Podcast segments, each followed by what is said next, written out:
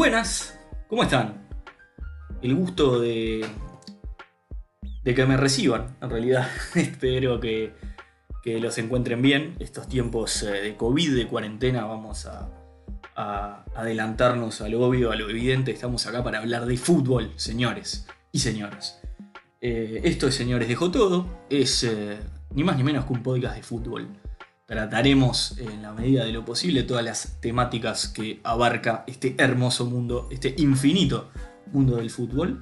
Eh, en el día de la fecha eh, les presentamos eh, selección versus clubes, grieta necesaria. Nos planteamos la pregunta y más allá de eso la empezamos a ahondar. Antes que nada, darles la bienvenida eh, Wilfredo acá, su conductor, para quienes ya nos escuchan en Hablo Solo, el gusto de recibirlos en este otro canal. Hablo Solo es mi otro podcast en el que, bueno, hablamos de todo un poco, de la vida misma. Y esta, este spin-off, este canal aparte que hicimos para el fútbol, en el cual recibimos también a todos los que nos quieran escuchar. Bienvenidos. Señores, dejo todo que hace su debut estelar. Estamos en el banco, nos concentraron por primera vez, nos llamó el técnico, nos dijo, pibe, Alentá que entras. Lo soñamos toda la semana, no dormimos ayer en la concentración y empezamos eh, con esto. ¿qué, ¿Qué decirles? A ver, antes que nada, es un título un poco ambiguo porque cuando hablamos de selección versus clubes, eh, lo primero de lo primero. Eh, el debate más generalizado, más instalado en, el universo futbolero es quién preferís que gane, por quién hinchas más, quién te tira más, bueno, pero qué preferís que gane una copa internacional tu club o que tu selección gane un mundial o que, viste. La realidad es que no es el caso. No estamos acá para plantear eh, el enfrentamiento de fanatismos, de qué te tira más, de los famosos hinchas de la selección, de cómo el futbolero o futbolera reniega capaz que un poco al hincha de la selección. Este, como esa cosa de, cuando te gusta mucho una banda de música y se hace muy famosa y siempre está el que no, yo los escuchaba antes, vos los escuchás ahora. Pasa eso con, con el fútbol, porque no, pasa los mundiales y nos pasa sobre todo porque nos va bien en la selección uruguaya de fútbol. Uruguayo soy yo.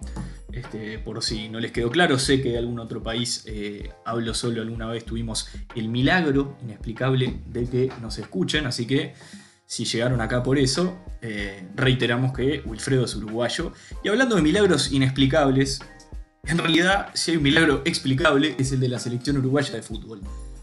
¿Por qué mm, hablamos de, una grieta necesaria o de selección versus clubes? Eh, vamos a plantearlo un poquito sencillo para después un poco ahondar en cada concepto. Eh, la selección nacional, eh, el famoso proceso de selecciones que tiene al frente al maestro Oscar Washington Tavares, ya con 202 partidos y 14 años como entrenador del primer equipo, este, ni más ni menos que el récord Guinness de al frente de una selección. Eso no necesariamente te va a decir algo, porque hay técnicos que están mucho tiempo y no les va bien, pero siempre se asocia que los procesos, los proyectos, el tiempo de trabajo dan resultados. Y vaya que los ha dado eh, el proceso Tavares.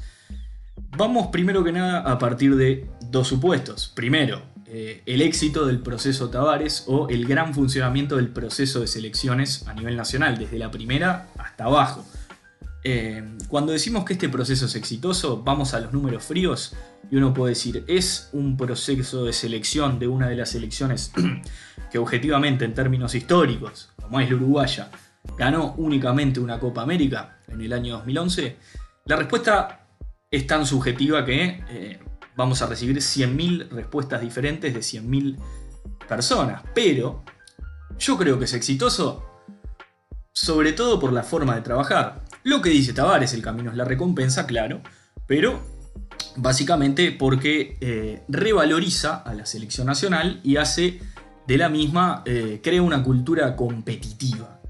Es importante este concepto, cultura competitiva. ¿Qué quiere decir cultura competitiva? Vamos a hacerlo desde lo más sencillo. Voy a hacer eh, homenaje al periodismo deportivo y ser autorreferencial, hablar de mí para hablar de los demás. El 2018 Uruguay enfrentaba a Francia por cuartos de final de la Copa del Mundo de Rusia. No teníamos a Edinson Cavani lesionado este, después de un partidazo contra Perú. Teníamos un equipo un poco diezmado físicamente, como es común en los mundiales por la cantidad de partidos seguidos y porque llegan con el trajinar de una temporada completa. Más un tipo como Cavani que juega al altísimo, uno de los más altos niveles. Y juega casi todos los partidos. Eh, Uruguay se enfrentaba a Francia a la postre, diría Julio Ríos, el campeón del mundo. Yo me fui a acostar la noche anterior pensando que ver Uruguay campeón del mundo no era una locura. No era descabellado pensar que Uruguay en un partido parejo, en un 0 a 0, quizá en un gol de rebote, quizá una genialidad de Luis Suárez, Uruguay metiera un gol y pudiera defender esa ventaja, por ejemplo, en un partido parejo, claro, contra un equipo que tenía, por un lado Mbappé, tenía Giroud, tenía Angolo Kanté, tenía Paul Pogba, tenía a Griezmann, ¿no? Para el costado donde miraras tenías una estrella mundial del fútbol, pero también las tenía Uruguay.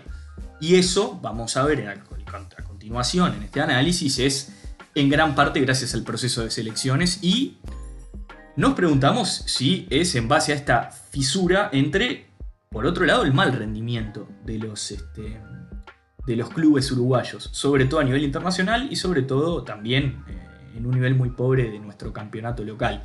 Pero volviendo a lo que les comentaba de la, cultura competitiva, les pido disculpas, abro muchas ventanas en esto.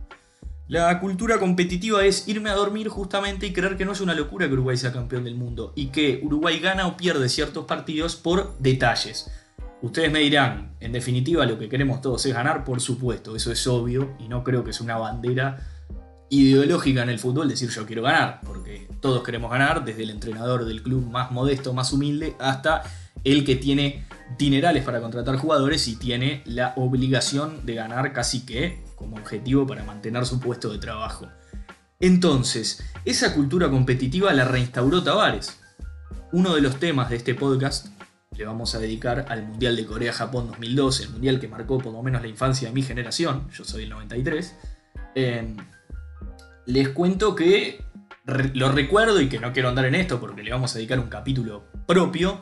La realidad es que eh, fue un mundial al que fuimos a ver qué pasa. Y Uruguay tenía objetivamente futbolistas de primerísimo nivel en ese equipo. Teníamos un Chino Recoba, un Ronald Pablo Montero. Les estoy diciendo tipos que jugaban o en el Inter o en la Juventus, que eran de los equipos más importantes, en una época en la que el fútbol italiano estaba eh, no tan desparejo y tan quizá desvalorizado como ahora, que se está volviendo a reacomodar, pero pasó por muchos años de una monotonía de la Juventus y eh, quizás sea la Juventus el único equipo que a nivel Champions Europa League demostraba un poco de competencia. Se está volviendo a revertir, pero la realidad es que en ese momento sí era un equipo importantísimo. Entonces, ¿a qué voy con esto? Que no era necesariamente los futbolistas individuales que teníamos nosotros, era todo el proceso de trabajo. Tavares revaloriza, a través de este proceso de selección, otra de las grandes falacias del fútbol, habiendo ya pasado el concepto de cultura competitiva, como es jugador de selección. Que es una frase que es un verso absoluto. ¿Por qué es un verso absoluto? Porque un jugador de selección, ¿por qué es de selección? Porque lo cita un entrenador. Y el gusto de un entrenador es tan subjetivo como la formación que elija, como todos los parámetros que quiera medir. Lo único objetivo que hay es que fue citado una selección nacional. Está ese presupuesto futbolero de que si citan un jugador a una selección, la selección es lo máximo, es el mayor nivel competitivo y si te llaman ahí es porque estás entre los mejores. Eso también es discutible entonces.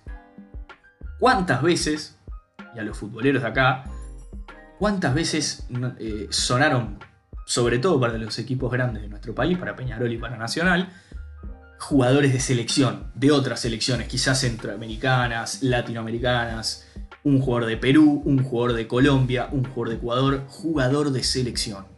Y uno piensa, ¿por qué nuestro fútbol tan diezmado, con poca cultura competitiva en general, como decía antes, ofrecen este tipo de jugadores? Y bueno, porque el nivel que hay quizá no marca que que jueguen en una selección estén a la altura de las grandes competencias. Entonces, Jugador de selección es un término, pero a ver, es uno de los versos del fútbol. Y eh, ya les digo, la selección argentina, por ejemplo, eh, Garcés fue a jugar un mundial el 2010 y era zaguero de Colón de Santa Fe. También fue Diego Pozo, el golero de Colón de Santa Fe, porque Diego Maradona soñó que Garcés levantaba la Copa del Mundo y por eso lo citó entre sus 23 jugadores de Sudáfrica. Lo pueden buscar, es real lo que estoy diciendo. De ahí sale la famosa Garceta de Alfajores, una bandera espectacular de los hinchas argentinos que si yo no entiendo por qué lo citaban, imagínense ustedes. Sabela el 2014 elige a José María Basanta, que jugaba en el fútbol mexicano, un zaguero alto, espigado, que a veces lo ponía o de central por izquierda, línea de tres, o de lateral izquierdo, renegando cualquier posibilidad de que se suba a levantar un centro. Y uno piensa, ¿qué hacía Basanta en esa selección? Y Argentina no en vano juega la final del mundo. Jugador de selección es subjetivo y jugador de selección no quiere decir nada, en definitiva. Son de esas cosas que nos aferramos los futboleros para tratar de darle valor. Pero con Tavares, justamente, el jugador de selección tiene un valor y lo vamos a tratar de probar en este capítulo también. En nuestra selección quiere decir algo y que te llame Tavares es para el futbolista un valor. Hace no tanto tiempo no era importante o daba igual venir a jugar a la selección. Y hoy que Tavares llame un jugador no es solo eso, es que lo reciba él mismo en el complejo Uruguay Celeste, es que le marque un cronograma de trabajo, es la exigencia de un profesionalismo absoluto a rajatabla, sin ningún tipo de margen para la indisciplina. Entonces, considerando que el producto selección nacional, eh, y digo producto porque abrimos otro paréntesis para ahondar, vamos a hablar en términos ahora de economía de mercado, el producto selección es un producto que Tavares revalorizó muchísimo. ¿Y por qué digo en términos de economía? Porque el fútbol hoy se encuentra, me parece, en una relación tirante, pujante, buscando un punto de equilibrio entre una profesionalización cada vez más y más y más y más vehemente, en el que cada vez se pagan mejores sueldos, se paga más por las transferencias de futbolistas, porque el futbolista es en definitiva un commodity, es un producto para el marketing, es eh, una imagen para las marcas, para eh, los más chicos, para etcétera, etcétera, etcétera, ya todos lo saben, versus eh, estructuras de asociaciones civiles, sobre todo en nuestra Latinoamérica, en la que concebimos a los clubes como de los socios. Nosotros socios de los clubes de los que somos hinchas, incluso de los que vamos a hacer deporte, pero hablemos de los que compiten eh, profesionalmente, federados, nos sentimos parte de esos clubes, votamos comisiones directivas, participamos de balance, tenemos derecho a tener cierta información, tenemos beneficios a la hora de adquirir entradas y nos sentimos parte de estas estructuras. Ahora, las estructuras de asociaciones civiles no tienen el sustento para acompasar este desarrollo deportivo, o sí. Hay ejemplos que sí, pero también hay ejemplos que no. Hay ejemplos en los que hay un gerenciamiento deportivo un presidente famoso mecenas que a raíz de poner mucho dinero y financiar el club, este, también genera situaciones este, de deudas de clubes, pero es lo que les queda para subsistir a veces, es el discurso, digamos, del otro lado del mostrador. Entonces, en esta relación tirante, es un milagro la existencia del fútbol uruguayo como tal, considerando los altísimos salarios que hay que pagar para tener jugadores competitivos y las, eh, la ingeniería económica que tiene que hacer un club para tener un plantel lo más prolijo posible. Y la realidad marca que a las claras está que los resultados en general no, no colman las expectativas. Y cuando digo eso me refiero sobre todo a nivel internacional, porque a nivel local eh, a veces algún equipo denominado chico, en un cuadro chico eh, aparece y sorprende, pero la realidad es que se turnan entre Peñarol y Nacional por quién gana de nuevo el campeonato y lo ganan sobre la hora, lo ganan peleando partidos, haciendo cambios defensivos contra instituciones que tienen futbolistas que tienen segundos trabajos, que tienen que salir a laburar, que no cobran, entonces uno lo ve desde la lógica y obviamente nuestro fútbol y el fútbol en general, si bien es lógico, quizás el deporte menos lógico, pero eso es para otro día. Eh, la grita esta es necesaria entonces. ¿A qué voy con esto? El fútbol es una economía a gran escala. Eh, el fútbol replica la economía a gran escala. ¿Ok? Cuando digo esto, ¿qué quiero decir? ¿Cómo está organizada, más allá de que justo este mes un poco lo hemos puesto en tela de juicio, cómo está organizada la economía mundial? Mal o bien, es una descripción, no es un criterio, no, no es una valoración.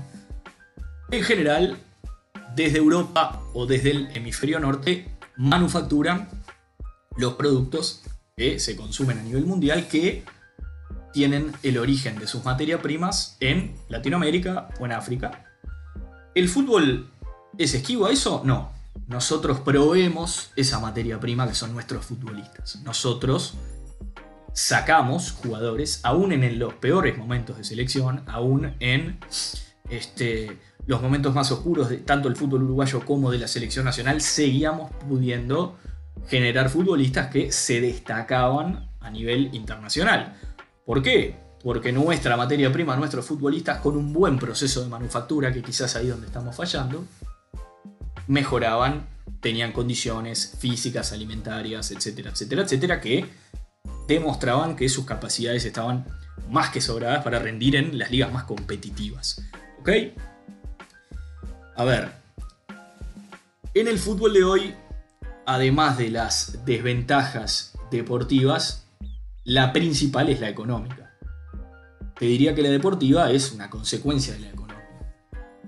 Hasta hace no mucho, las comisiones directivas, el fútbol uruguayo, eh, el fútbol americano en general, necesitaba dirigentes de sucesos. Es decir, un presidente que pusiera dinero, un mecenas que contratar un super equipo para poder competir, para poder armar un equipo que ganara la Copa Libertadores, que enfrentara al Real Madrid, al Barcelona, al, equipo italiano que compitiera y le ganara. La inyección de dinero y la profesionalización del fútbol hizo que en el fútbol europeo, ni que hablar eh, ahora que hay capitales de todos los países este, que financian equipos de Europa, eh, tengan presupuestos, infraestructura, instalaciones, equipos de captación con los que no podemos competir si mostramos los billetes. Porque eh, billetera contra billetera no tenemos nada que hacer. Entonces el fútbol necesita esa ingeniería, me parece, ¿no? De tratar de ver cómo nos ingeniamos para competir. La lógica indica que para que esto suceda necesitamos retener a nuestros futbolistas. Es un pedido histórico de todos los socios, de los periodistas, ¿no? ¿Cómo hacen los clubes uruguayos para competir internacionalmente? Y bueno, no me vendas al pibe con tres partidos en primera, vendeme al pibe con un tiempo considerable, un par de años, que haya jugado un par de Copas Libertadores, que se afiance como futbolista y recién ahí venderlo. Pero ahí está el punto de la cuestión. Hagamos un pequeño análisis de por qué esto pasa y por qué digo que es una grieta necesaria. La selección funciona bárbaro, podría decirse que, más allá de cambios que podemos reprochar, citaciones que podemos reprochar o rendimientos puntuales sobre ciertas competiciones, la realidad es que el proceso de selecciones marcha bien o salimos de ese supuesto nosotros, ¿no? Permiso que yo oh, llevo unos matecitos cuando charlo, porque imagínense que... Ahí estoy. Les decía, considerando que la selección funciona bien y considerando este, que los clubes sacando la, necesidad económica por la que pasan, eh, tienen en general eh, una contingencia de futbolistas eh, que vuelven de Europa a buscar minutos, que alguna apuesta de una institución menor y algún juvenil, este, pero la realidad es que terminan quedándose afuera en las primeras instancias o incluso siendo campeones sin demostrar un volumen de juego mucho más este, eh, contundente que sus rivales. Simplemente con tener un par de figuras que les resuelvan partidos a veces les alcanza. Vamos a hacer un análisis de los futbolistas que hoy eh, brillan o que participan de nuestra selección para demostrar que la vidriera para estos futbolistas ha sido la selección nacional sobre todo. Las grandes ventas del fútbol uruguayo no han sido por sus competencias en la Liga Nacional, que no tiene mayor relevancia, o por los pocos partidos de Copa Libertadores, si bien jugar una Copa Internacional siempre revaloriza una cotización de un futbolista, la realidad es que, salvo que, y mismo el Peñarol de 2011, que fue aquel equipo que jugó una final de América, no tenía tampoco jugadores juveniles como para mostrar, era un, combinado de jugadores más bien más grandes que, venían buscando rodaje o, o que Peñarol había contratado. El agente de ventas óptimo, supremo y necesario de los clubes ha sido la selección. Ahora bien, para que la selección funcione, la realidad es que los futbolistas que mejor han caminado se han ido muy jóvenes y se han terminado justamente lo que les decía antes de manufacturar en Europa. Entonces, ¿Se puede tener un puente entre la selección y los clubes? ¿Es posible soñar con una selección que cite jugadores del medio local, que el medio local los pueda sostener, hacerles contratos un poco más largos, un año o dos, y que recién ahí después los pueda vender a mejor precio, los pueda vender con más partidos en primera? Veámoslo. Este, se dice, a modo de ejemplo también, para un poco seguir con este análisis, dicen los que saben que para que un futbolista termine de afianzarse como futbolista, de, conocerse cómo es con la pelota, cómo es con los partidos difíciles, es un canchero, es un sobrador, tiene capacidad mental para solventar ciertas situaciones, es calentón. Se dice, si bien esto son estimativos y todo cambia, dicen muchos futbolistas o entrenadores que se necesitan aproximadamente unos 100 partidos para más o menos medir las condiciones de un jugador totales, técnicas, tácticas, mentales, más allá de que los jugadores constantemente evolucionan o involucionan, etc. Eh, entonces, de la selección actual tengo un pequeño análisis de cómo se fueron a Europa, considerando que la gran mayoría de los futbolistas de nuestra selección juegan en ligas europeas, cómo se vendieron nuestros jugadores. Entonces, empecemos por lo, por lo fácil, ¿no? Luis Suárez. Luis Suárez se va de Nacional el 2007 con 20 años. Había jugado 34 partidos y había anotado 12 goles. Luis Suárez, que es un caso bastante, no particular, pero no se fue de Nacional siendo el futbolista que es hoy. Se fue siendo un chico que parecía que podía tener una carrera, eh, que tenía muchísimo trabajo para realizar. Estaba excedido en algunos kilos, estaba, tenía que trabajar mucho mentalmente, eso lo hace hasta hoy, pero ha mejorado notoriamente. Tenía que trabajar el concepto de jugar en equipo, de acompañar a un equipo, y eso le costó muchos años. Luis Suárez eh, se empieza a vislumbrar el Luis Suárez crack, me parece, al final de sus épocas en el Ajax. Y a partir, por ejemplo, del Mundial 2010, justamente, de Sudáfrica, donde demuestra que es un jugador que está a la altura de las circunstancias, ¿no? Pero incluso jugando en el Ajax había una postura de, bueno, la liga holandesa no es una de las tres o cuatro grandes ligas y necesita un desafío más y para aquellos que todavía eran escépticos de lo que es Luis Suárez, en el Liverpool termina de demostrar el futbolista absoluto que es. Pero es un futbolista con una proyección que supera las expectativas. ¿Por qué? Porque, bueno, nuevamente, nosotros le damos esa materia prima a un fútbol que termina de producir a este depredador del área, ¿no? Otra vez, Edison Cavani. Edison Cavani se va también con 20 años, integra la famosa Sub-20 2007 cuya delantera eran ni más ni menos que Suárez y Cavani. ¿Qué me cuentan? Y quedamos afuera con Estados Unidos en los octavos de final del Mundial Sub-20 de Canadá. Lo recuerdo hasta hoy. Gol en el alargue. Creo que de Joseph Altidor, delantero moreno que creo jugó en Inglaterra alguna vez o en la MLS. Cavani se va, era el capitán de esa selección, se va a jugar al Palermo con 30 partidos en primera y 12 goles. Eh, era un chico que tenía condiciones, pintaba para ser un gran futbolista, pero para lo que soy, para también ser un astro, un top ten, un tipo por el que se pelean los grandes equipos, por el que goleador histórico del PSG, que si bien no juega en la liga más competitiva, hoy es un equipo con una billetera importante y que si no estuviera a la altura de las circunstancias, lo daría préstamo, lo vendería y traería otro. La verdad, eh, nuevamente, es un futbolista que con unas condiciones físicas arrolladoras y que lo terminan también, me parece, de fabricar o manufacturar en Europa nuevamente. Cavani se va de un Danubio campeón del fútbol uruguayo, en el que era suplente, por ejemplo, de Hamilton Ricardo y Juan Manuel Salgueiro. Otro recuerdo para, ellos, dos buenos jugadores, eh, pero capaz que a nivel americano. ¿Quién hubiera dicho que el pibito que entraba cuando estaba uno cansado, que lo ponían para presionar a los zagueros, eh, termina siendo un jugador por el que se pelean todos los equipos, ¿no? Eh, estamos hablando de dos potencias mundiales. Otro más que está de moda, el pajarito Federico Valverde. 13 partidos en Peñarol, dos pases de gol puso. Eh, se va con 18 años. Creo que llega a debutar con 16 años. Vuelve a bajar a la reserva. Con 16 años. Lo hace debutar creo que el profesor Pablo Javier Bengoechea. Se va ya vendido porque este, creo que es en un sudamericano sub-16 o sub-17 que ya demuestra el futbolista que soy y viene al Real Madrid a llevárselo, lo bicharon, pero justamente, ¿de dónde lo sacan de la selección? ¿Cuál es el agente de ventas máximo del fútbol uruguayo? La selección. ¿Por cuánto lo venden? Por 5 millones de dólares. Que para nuestro fútbol hasta se podría considerar que no era una cifra tan mala.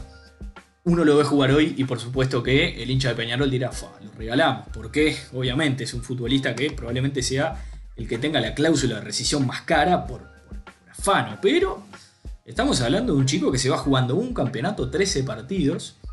Este, obviamente que se vende ante la necesidad, pero que este, también, eh, si uno ve las fotos de, lo que era Valverde físicamente versus el jugador que soy, a ver, obviamente uno espera una proyección, una trayectoria, pero es abismal la que está teniendo en este momento. Y más allá de que acá justo Valverde era un chico que pintaba para crack de chico, que todos lo decían y que es el famoso uno en un millón que todos quieren tener, la realidad es que, bueno, eh, termina también de recibirse de futbolista afuera. Otro, Matías Vecino, este es un caso también brutal. Juega 55 partidos. Les dije que aproximadamente una línea de 100, hasta ahora ninguno.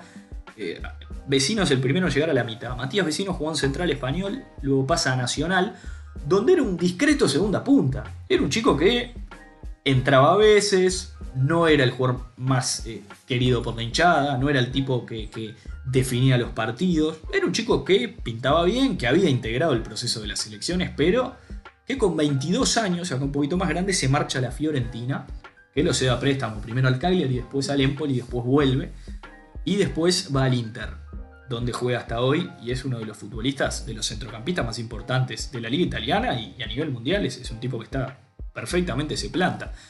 ¿Qué pasa con Matías Vecino? Jugaba de segunda punta, jugaba para los extremos, más de 10, atrás del 9, tratando de jugar de frente al arco. Cuando llega a Italia, lo corren 20 metros, 15 metros más atrás, para aprovechar la este, contundencia física que tenía.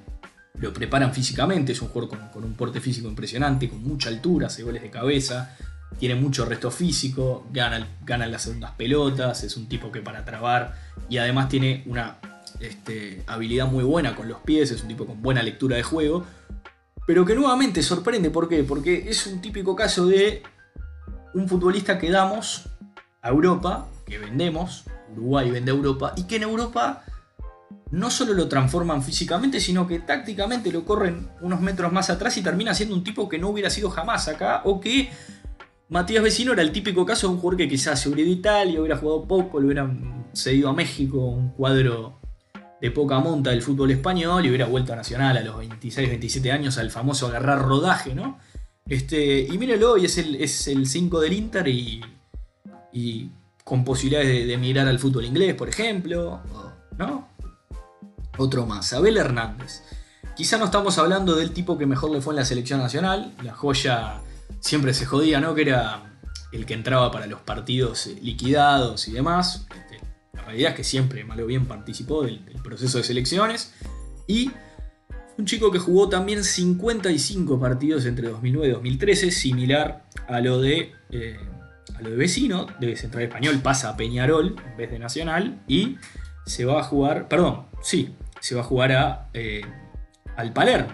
En el Palermo le va muy bien, este, termina migrando al fútbol inglés donde tuvo altas y bajas, pero también hizo muchísimos goles, lo que llegó poniendo la mira, por ejemplo, del Arsenal o de clubes más importantes. Se termina yendo el Hull City, pero no terminó de mostrar en nuestro fútbol uruguayo el jugador que iba a ser.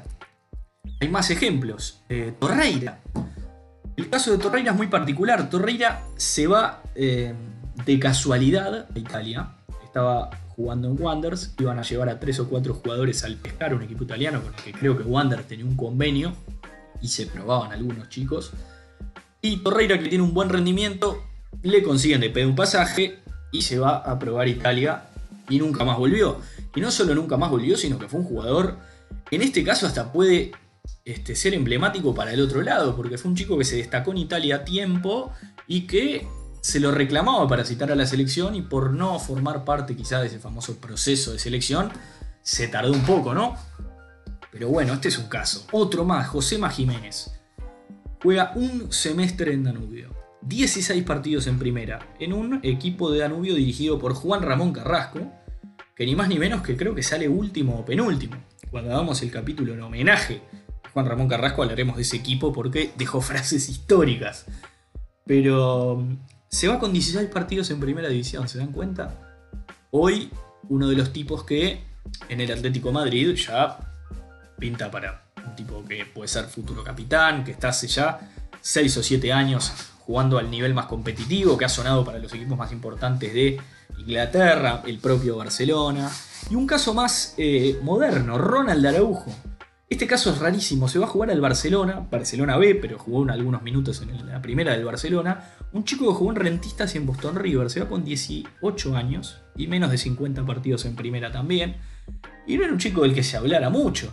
La realidad es que cuando surge una de esas promesas, tipo Valverde, lo que puede ser haber sido el chico Sanabria Nacional, Amaral o algunos ejemplos, este, la realidad es que eh, no, no, estaba tan en la agenda y termina mirando a Barcelona y ya con, con, miras a la selección nacional también, ¿no? Entonces, a ver, ¿qué quiero decir con esto?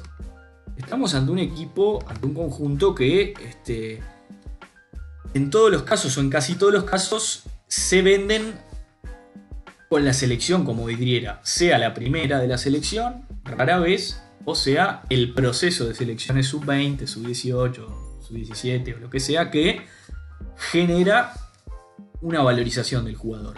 Entonces, la selección, actuando como, como el representante de los clubes, en definitiva, vendiendo de la mejor manera posible, ¿puede ayudar a los clubes?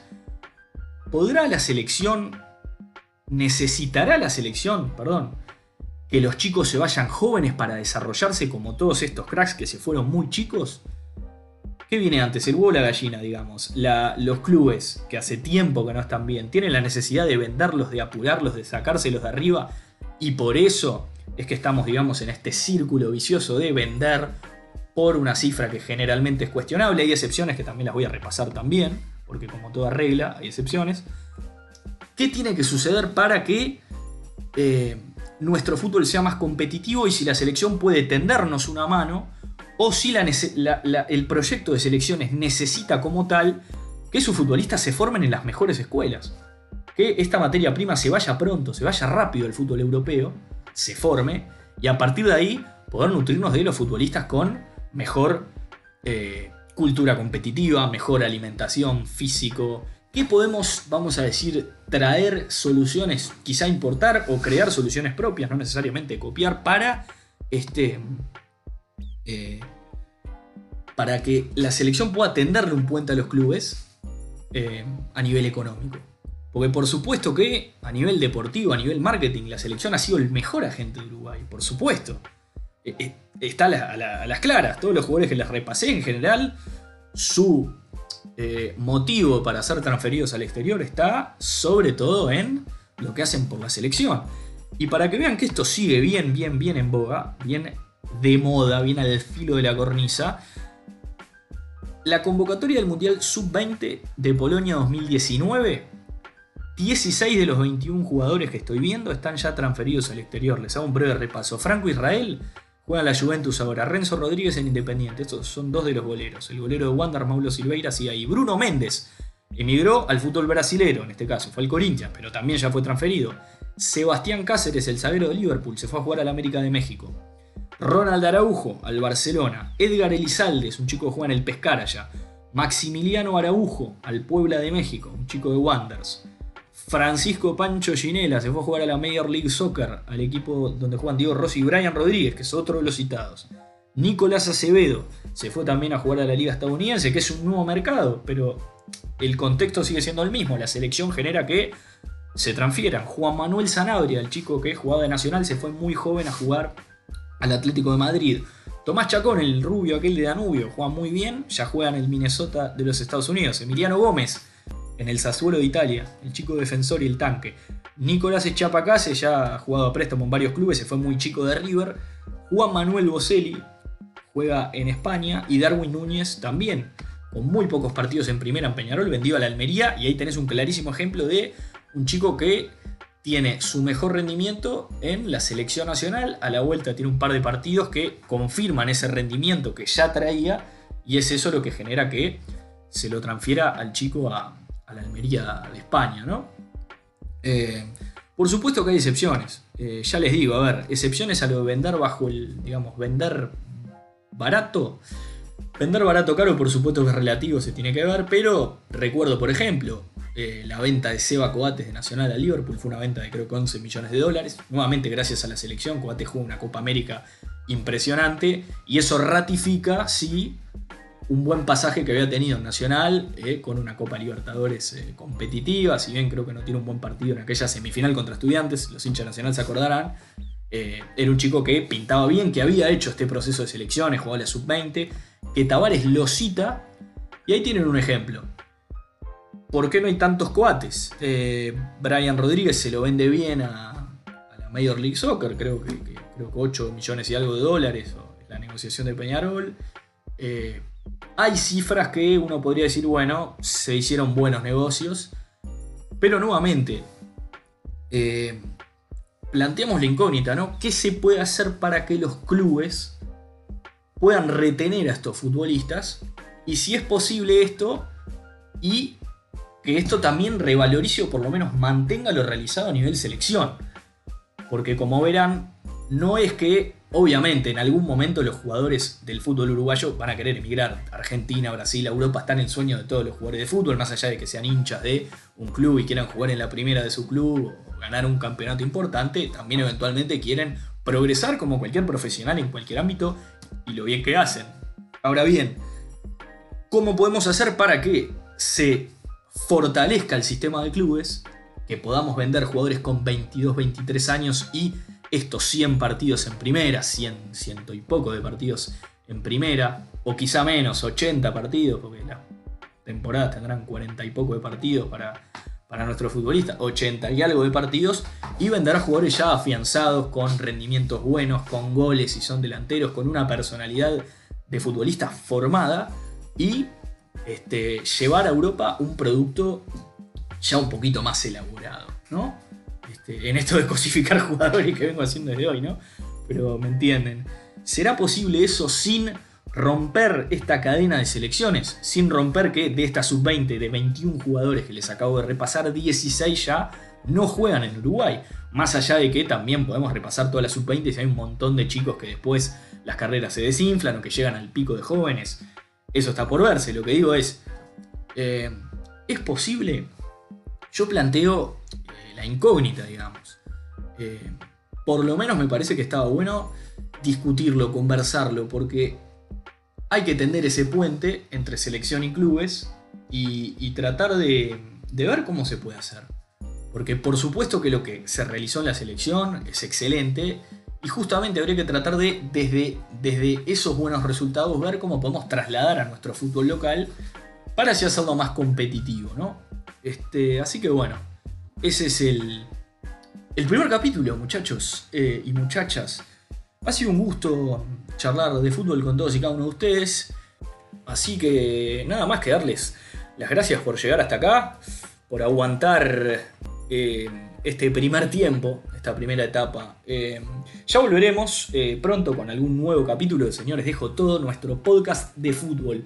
Cualquier comentario, cualquier idea que se les ocurra, por favor escríbanos a nuestras redes, arroba senores dejo todo, en Twitter e Instagram, y nosotros con mucho gusto los recibimos. Sugerencias, insultos, análisis y demás. Los queremos muchísimo. Hasta la próxima.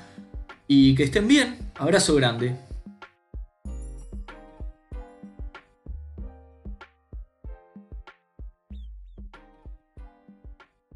Esto fue Señores Dejo Todo, un podcast de fútbol.